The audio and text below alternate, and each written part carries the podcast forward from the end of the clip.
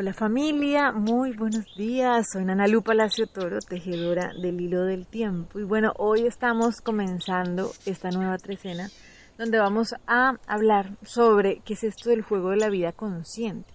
Nosotros hemos venido dando diferentes puntadas, ¿no? Comprendiendo cómo se juega el juego de la vida, pero esta trecena puntualmente está en cómo hacemos para hacer de este juego algo cada vez más maravilloso. Entonces, hoy nos vamos a dejar llevar por el Nahualito Hun. Y el Nahualito Sikin lo que nos viene a decir, entre bueno, muchas cosas, pero un resumen de lo que vamos a trabajar el día de hoy es atención con la visión. ¿sí? Cuando uno dice, quiero ampliar la visión, ¿sí? quiero tener visión, ok. Entonces, en el juego de la vida, esto consiste realmente en ver la divinidad en todo, porque esto significa que es reconocer lo que yo soy y lo que se me ha sido dado.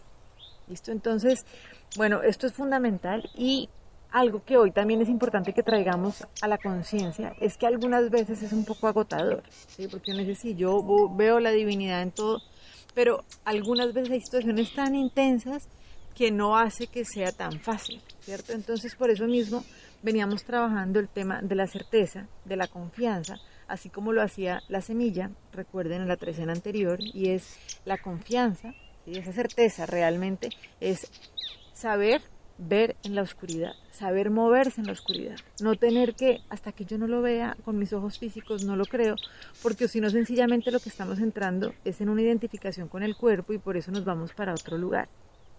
Necesitamos aprender a ver en la oscuridad, porque si ustedes miran, hay muchas semillas que pueden ser maravillosas, pero si las semillas no van a tierra, pues sencillamente no pasa nada. O sea, si no van a su oscuridad, no van a cumplir la labor de germinar. Entonces, necesitamos tener certeza para poder jugar el juego de la vida de una manera gozosa. Si no, lo que estamos haciendo todo el tiempo es identificándonos con algo que no es real. Si yo no lo veo con mis ojos, no existe. Pero es que para que algo se pueda manifestar en el físico, antes fue sembrado en el mundo invisible. ¿sí?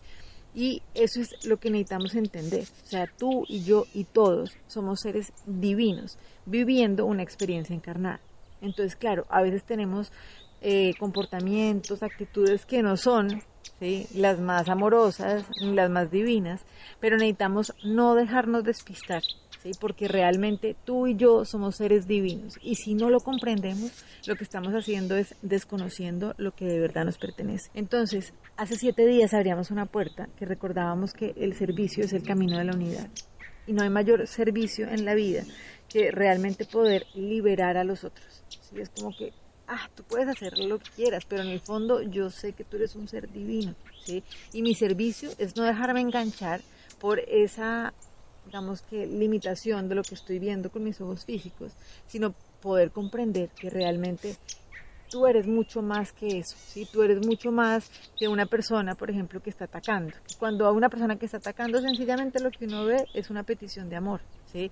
Pero hay que aprender a ver, hay que aprender a ver para poder jugar este juego de la vida y no estar enganchados, sino gastar nuestra energía en conflictos, ¿sí? En procesos que no nos llevan a ningún lado más allá que desvitalizarnos. El curso de milagros mm, lo, explica de una manera linda y dice como ténganse fe, ¿sí? Realmente con sus hermanos ténganse fe, a ustedes mismos ténganse fe, porque muchas veces, claro, sabemos o queremos pensar, ¿no? Que somos seres divinos, pero sentimos que todavía como que no lo podemos hacer, ¿no? O a veces como que em, seguimos identificando situaciones muy complejas o en las relaciones o en uno mismo, pero lo que necesitamos es poner la visión donde hay que ponerla, ¿sí? y es en lo que nosotros de verdad somos y es en ese ser de luz completo y perfecto que somos.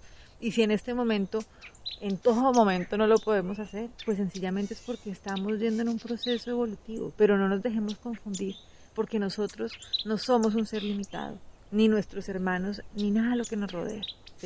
Entonces, el ejercicio de tener una visión de verdad de águila, que puede ver la foto completa, que se puede conectar con el corazón del cielo y el corazón de la tierra, y que realmente integra esto en su corazón y que se puede mover con las alas abiertas y en libertad, es poder ver la divinidad. Entonces, para esto vamos a trabajar con el curso de milagros, con la lección 263, que nos dice, mi santa visión ve la pureza de todas las cosas.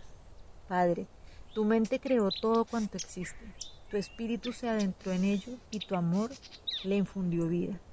¿Y voy yo acaso a contemplar lo que tú creaste como si en ello pudiese anidar el pecado? No quiero percibir imágenes tan tenebrosas y atemorizantes. Es imposible que yo pueda preferir el sueño de un loco a toda la hermosura con la que tú bendijiste la creación, a toda su pureza y dicha, así como a su eterna y serena morada en ti. Y mientras todavía nos encontremos ante las puertas del cielo, contemplemos todo cuanto veamos a través de una visión santa y que los ojos de Cristo y de los ojos de Cristo. Permite que todas las apariencias nos parezcan puras para que podamos pasarlas de largo con inocencia y dirigirnos juntos a la casa de nuestro Padre como hermanos y como los santos hijos de Dios que somos. Les mando un abrazo y bueno, seguimos aquí ampliando nuestra visión realmente para poder ver lo que somos y disfrutar y celebrar y compartirlo. Bueno, un abrazo y que tengamos un día hermosísimo. Chao.